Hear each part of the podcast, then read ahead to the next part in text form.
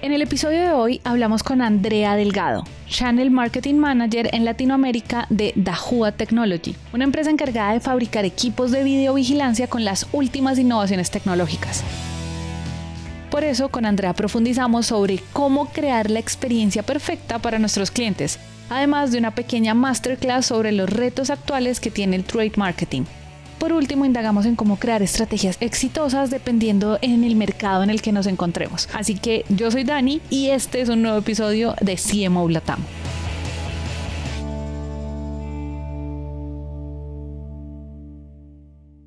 Comencemos por, cuéntame un poquito cuáles han sido, quizás no, así no sea paso a paso, cómo ha sido tu, tu carrera, pero sí esos momentos que han marcado un antes y un después en ti. Este, bueno, pues mira, eh, principalmente yo estudié justamente la licenciatura en marketing, eh, la estudié aquí en la Ciudad de México. Entonces mi servicio social yo lo hice en una televisora, en el Ajusco, eh, en recursos humanos, porque yo quería aprender a pues a saber cómo serán las pruebas psicométricas, cómo entrevistar gente, cómo qué perfiles son los, los que se toman en cuenta para elegir al candidato ideal. Posterior a eso, yo entré a, a EFEMSA como becaria en el área de mercadeo. Estaba yo en la parte de las tiendas OXO y bueno, pues de ahí yo fue cuando yo descubrí todo el trade marketing y la verdad que no me arrepiento de absolutamente nada. Y pues bueno, eh, finalmente de ahí yo ya empiezo a, a, involucrarme muchísimo más en toda la parte de marketing. No me he despegado de trade, por así decirlo. Trade marketing es algo en lo que yo me apasiona muchísimo, más allá de la experiencia es algo que me apasiona demasiado porque el día a día de conocer más, de tener el interés de saber de qué se trata, cómo funciona, el punto de venta y bueno, pues yo ya en, en marketing yo ya tengo aproximadamente 15 años de experiencia y pues bueno, ahí he podido desarrollar muchísimas, este, muchísimas tendencias, muchísimos pensamientos, incluso hasta el feeling que uno llega a tener. Cuéntame un poquito cómo el trade marketing antes versus ahora, como cuáles han sido esos grandes cambios o que o de pronto en la esencia sigue siendo lo mismo, solo ha cambiado el canal, pero cuéntame un poquito cómo se siente cuando tú miras hacia atrás y dices, wow, claro, cuando comencé en trade versus ahora eh, lo que estoy haciendo. Híjole, ha cambiado demasiado, muchísimo, porque yo me acuerdo que cuando empecé en Oxo y en Grupo Modelo, pues te digo, era como prácticamente todo muy el software interno de la empresa, donde podías descargar ventas, se, se necesitaba pues el post eh, para que puedan marcar los productos. En el caso de Oxo, pues un programa de lealtad pues era difícil de llevar porque pues eran los clásicos cartoncitos que te iban perforando, te daban etiquetas para regalarte un producto. En la compra de cinco de algo, te daban algo así, ¿no? Eh, y de forma interna, pues todos los comunicados eran pues a través de, del sistema de, de, OXO. Entonces era muy difícil como un enlace directo con el consumidor final, porque al final nuestra única carta de presentación era la tienda. Ya en otras empresas eh, desarrollé un programa de lealtad que era 100% digital, era manda una foto por medio de tu WhatsApp y un call center te va a contactar y en un portal tú vas a poder verificar tus puntos y cambiar premios, ¿no? Por las compras que vayas haciendo.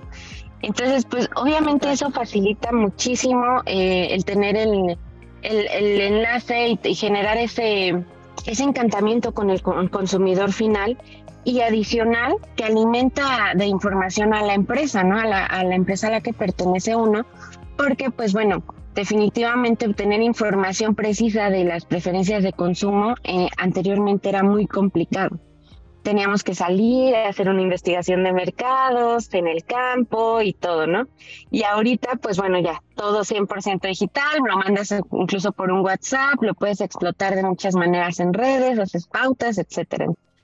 Tengo ahí preguntas porque creo que además eres de las pocas entrevistadas que hemos tenido en CMO que nos puede hablar de más como a profundidad de trade. Entonces tengo preguntas sobre, por ejemplo, esa experiencia. O sea, hoy creo que el problema con la palabra experiencia es que quizás como que ya la volvimos hasta cliché. O sea, ya todo el mundo genera experiencias, habla de experiencias, pero en realidad generar una buena experiencia sí, yo creo que sí sigue siendo relevante, pero no es tan fácil de lograr. Entonces, por ejemplo, cuando tú estás en este proceso, tienes el punto de venta, quieres generar esta buena experiencia, ¿cuáles son esas cosas claves que tú hoy en día mides y que con tu equipo y que dices, a partir de esto, realmente sí vamos a poder generar una diferencia en esa experiencia del cliente? Bueno, principalmente yo, yo considero que es muy importante eh, tener bien mapeado tu mercado, ¿no? Eh, saber bien a qué se dedica cada uno. Hoy en día que yo veo la TAM, pues me he dado cuenta que todos, a pesar de que pertenecemos al mercado latinoamericano, no todos los mercados son iguales. Entonces, las preferencias obviamente son totalmente distintas y hay que generar zonas de experiencia casi que muy tropicalizadas a, cada estilo de, compra, de decisión, de perfil del consumidor. Entonces, eh, la verdad es que esto me, me, ha gustado muchísimo porque hoy en día para, para generar, digamos, los showrooms que nosotros necesitamos, showrooms en la empresa en donde estoy actualmente, pues bueno, nos permite generar como el qué te puedo ofrecer de acuerdo a lo que tu mercado necesita, ¿no? O sea, tú tienes un viñedo o eres un país de viñedos, bueno, pues entonces yo te puedo ofrecer esta experiencia con los productos que yo ofrezco. Este, pues yo creo que, por ejemplo, en, la parte de B2B o en las zonas de consumo, creo que es muy, muy, muy importante saber el, el hecho de lo que el consumidor está buscando, cuáles son sus tendencias y sobre todo estar muy apegado a todas las estrategias digitales a las que estamos enfocados y cómo cruzarlo, cómo cruzarlo con un punto de venta y yo creo que eso es lo más importante de todo. André, quiero pasar a otro, digamos que en esto de conocer tu experiencia, tienes muchos años de experiencia y te quiero preguntar ahora un poco por el tema de equipos. A mí me parece que es otro de los aspectos claves a la hora de comenzar a, a crecer en el mundo del marketing y no necesariamente fácil. ¿Cuáles son esas cosas que tú sientes que ya son aprendizajes casi que tatuados, cosas que en, en, los años de experiencia que tienen te han ayudado a liderar mejor los equipos de marketing? Creo que en mi, en mi experiencia creo que lo que más importa es la actitud. Eh, marketing es un área que debe de tener mucho la mente abierta, siempre estar dispuesto a recibir nuevas opiniones, a recibir millones de, de ideas. Creo que la actitud es lo más importante porque una aptitud siempre la puedes modificar, este, puedes enseñarle a la gente, incluso si no sabe encender una computadora, tú le puedes enseñar desde cero, ¿no? pero de allá que quieran aprender y que tengan esa hambre de conocimiento es muy, muy diferente, ¿no? Entonces, creo que la actitud es muy importante en el área de marketing, el saber que se puede contar con un personal que no va a mezclar los gustos personales, bueno, no los gustos, más bien con los objetivos que quiere alcanzar la compañía, ¿no? O el poder llegar a, a un consumidor y bueno, decir, es que a mí no me gusta el morado. Bueno, bueno, quizás no te gusta el morado, pero es una preferencia de mercado y adicional es un color institucional, ¿no? Entonces, esto, todos esos aspectos son los que se tienen que moldear para una persona de marketing. tener muchísima organización también y sobre todo saber delegar. Y creo que eso es lo que nos ha ayudado a, tener un impacto en, en, los, en el target que nosotros queremos llegar.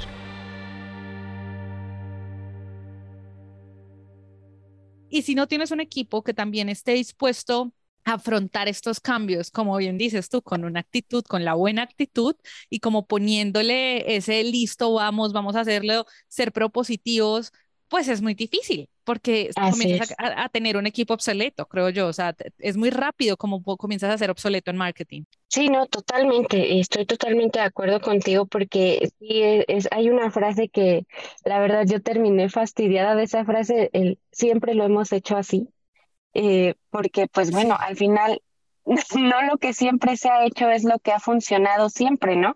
Y incluso, o te puedes encontrar con páginas o con plataformas que tú las dominabas perfectamente y de la noche a la mañana desaparecen. Entonces, esa es la apertura que todos deberíamos de tener, ¿no? Y sobre todo eh, en esta parte de marketing que hay muchísimos términos. Yo te puedo decir en, en, eh, en la escuela, la verdad, me enseñaron el 30% y eso yo creo que me estoy yendo muy, muy lejos de lo que realmente era el marketing, exactamente, de lo que realmente es el marketing en la vida real, ¿no? En, en, el estar enfrentando un presupuesto, eh, porque esa lucha de los presupuestos también es, es muy, muy importante poder adaptarte, ¿no? Y pues el hecho de quejarse no cambia el número, o sea, simplemente no cambia el hecho de que tienes el cambio de las tortillas, como acá decimos, ¿no? O a lo mejor tienes un muy, muy buen presupuesto y puedes hacer un gran, un gran plan, pero si no llevas una estrategia y un objetivo, definitivamente así tengas todo el dinero del mundo, ese plan no va a poder ser rentable, ¿no? Te quiero preguntar, André, antes de pasar a otro, otro tema, igual en este tema de actitud, ¿hay algo en particular que te sirva? Porque yo creo que es de esas cosas que es maravilloso cuando ya ves que tienes un equipo con estas características, pero a veces cuando estamos contratando no es tan fácil identificar si esa persona tiene o no tiene la actitud que uno está necesitando en su equipo. ¿Hay algo en particular que te haya servido de pronto en esos procesos de selección para decir, esta persona sí creo que, que pueda tener la actitud correcta para mi equipo? Sí, definitivamente creo que en la parte del reclutamiento es muy, muy importante eh, no tener una entrevista tal cual de preguntas de como, ¿y vives muy lejos? ¿Tienes hijos? ¿Estás casado? ¿Qué edad tienes? ¿Cuántos años? ¿Por qué te saliste? Creo que esas preguntas ya son muy, muy cuadradas y si, sin embargo, si las llegamos a cambiar por una plática más que por una entrevista, sino el, como esto que estamos haciendo ahorita tú y yo, ¿no? Compartir opiniones, eh, e interesar en, interesarme en lo que tú estás haciendo, cómo lo has actuado, me interesa más cómo llegan a resolver estos temas, el cómo lo afrontan, cómo lucen ellos sus logros, ¿no? Creo que esa parte es muy, muy importante porque también, así como se pueden presumir los logros, también se tienen que presumir las, los fallos que uno ha llegado a tener, ¿no? Porque eso es lo que nos marca el crecimiento, el decir, ah, ok, no era por aquí, entonces tengo que probar el camino B y C. Y siempre nos vamos a equivocar, el tener la humildad de siempre saber que siempre nos vamos a equivocar, eso para mí creo que es algo muy, muy valioso, ¿no?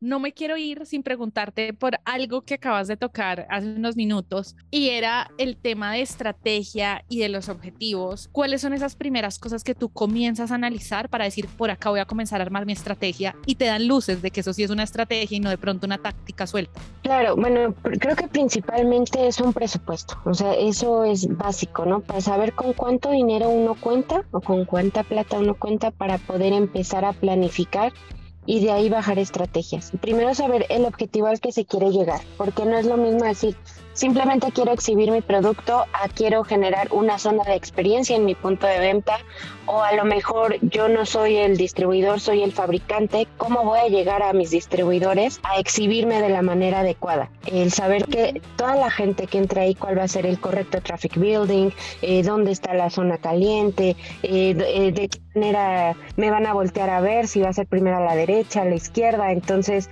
conocer el espacio en el que tú te vas a estar exhibiendo creo que eso también es muy, muy válido. Por eso eh, comentaba hace un, poquito, un momento lo del marketing de escritorio, porque estando sentados en una oficina nueve horas, diez horas, realmente no nos alimenta de lo que realmente está pasando allá afuera, ¿no? Cuando nosotros eh, salimos y vemos el mercado, nos permite tener una visión muchísimo más amplia, incluso de lo que le rodea, cuál es el target que llega aquí, cuáles son los perfiles de las personas que nos visitan y de esa manera eh, empezar a generar ya toda la parte de, de tu zona, ya sea de exhibición, de experiencia o ambas, ¿no? Eh, una de las estrategias pues es justamente eso, ¿no? Toda la medición del espacio y en medición no me refiero a, dimensiones de metros cuadrados, sino la dimensión de hacia dónde está girando, eh, qué es lo que tengo que estar viendo, hacia dónde está la circulación de los carros, o sea, todo esto en la parte de trade marketing es muy, muy importante, ¿no? tanto hay cabida hoy en día ahí al A-B testing, al testeo, cuando ya estamos hablando de, por ejemplo, estás poniendo un producto y muchas veces no es tan fácil modificar pues una línea de producción o modificar toda la estrategia promocional, o si es fácil, o sea, ¿qué, qué pasa, digamos, con el A-B testing, que en el digital sí es muy fácil de hacer? ¿Qué, ¿Qué, pasa cuando ya lo vemos como en el retail?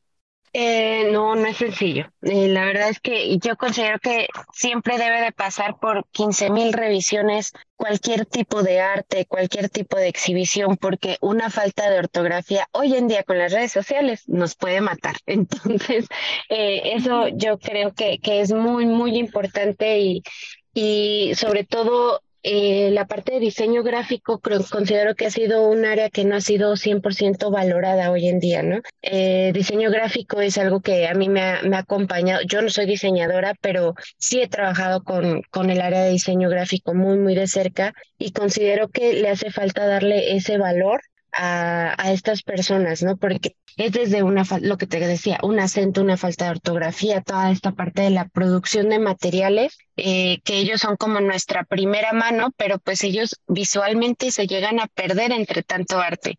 Entonces, eh, darle como esa importancia al área creo que hoy en día debería ser básico también. Eh, también, bueno, pues hablando de línea de producción como tal, de producto, pues totalmente, o sea, eso, eso creo que, que debe, debería ir totalmente en la mano con el área de, de marketing, eh, también el área de ventas, o sea, siempre tenemos como que la fama que somos el área que gasta y somos el área que entrega plumas y gorras, ¿no? Pero pues no, en realidad podemos ir un poquito más allá de todo eso y podemos incluso eh, participar en una parte de logística en la que nosotros podemos saber, bueno, y el camión cómo luce, luce bien, este, está bien mantenido, cómo está el servicio al cliente, porque el servicio al cliente también es algo muy, muy importante, ¿no? En, en el punto de venta.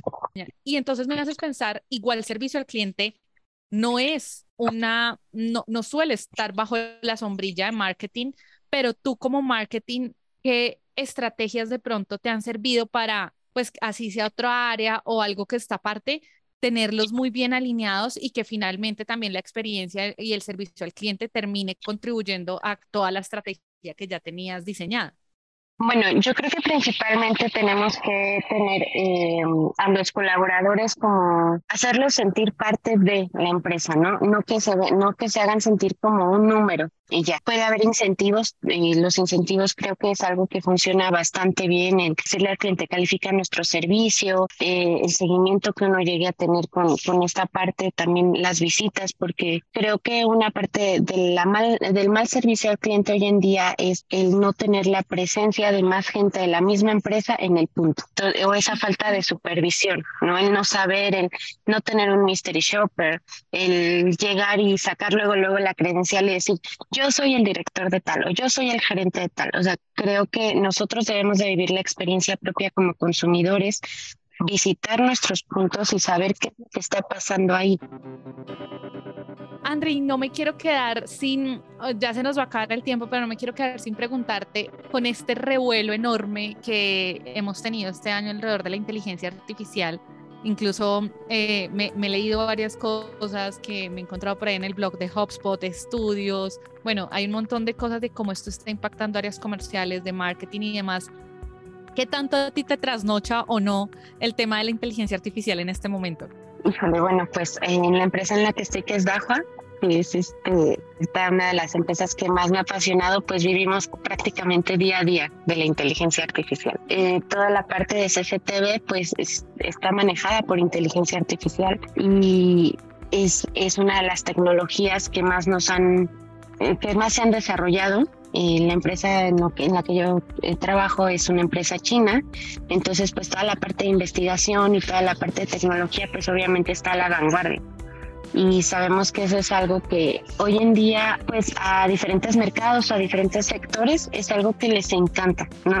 Están prácticamente 100% buscando día a día la, la, la IA y creo que eh, ese pues prácticamente no es el futuro, es hoy, hoy lo estamos viviendo y eso es algo que que también pues ha impactado en todas las redes sociales, ¿no? O sea, tenemos por ejemplo TikTok que, bueno, pues tiene estos filtros de inteligencia artificial que de Barbie, que de Pau Patrol, o sea, absolutamente todo. Y creo que la gente estamos muy muy emocionados con todo esto, lo queremos utilizar, queremos saber cómo nos vamos a ver, cómo vamos a estar día a día, o sea, no, la verdad es que creo que es algo que se ha permeado mucho y, y ya es, es, es algo con lo que tenemos que vivir gracias por haberte tomado el tiempo de compartir con nosotros.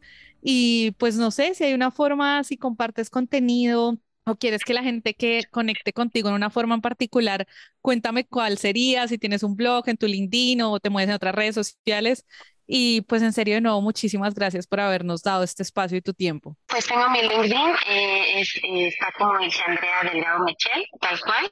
Eh, ahí es donde de pronto comparto contenido y de pronto comparto alguna información y ahí es donde pueden ver pues prácticamente la experiencia y el camino que he recorrido. Muchísimas gracias a ustedes por invitarme y por esta oportunidad de estar. Queremos agradecer a Andrea por su tiempo. Y esto es todo por el episodio de hoy. Pero como no queremos que la conversación quede hasta acá, podemos continuarla en el LinkedIn con Santi, que lo encuentran como Santiago Cortés Calle, y conmigo, que me encuentran como Daniela Arias Daza. Y bueno, este episodio fue posible gracias al equipo de Naranja Media. La producción de este episodio estuvo a cargo de Juan Almanza, el booking por Catherine Sánchez y el diseño de sonido a cargo de Alejandro Rincón. Yo soy Dani La Negra y nos vemos muy pronto.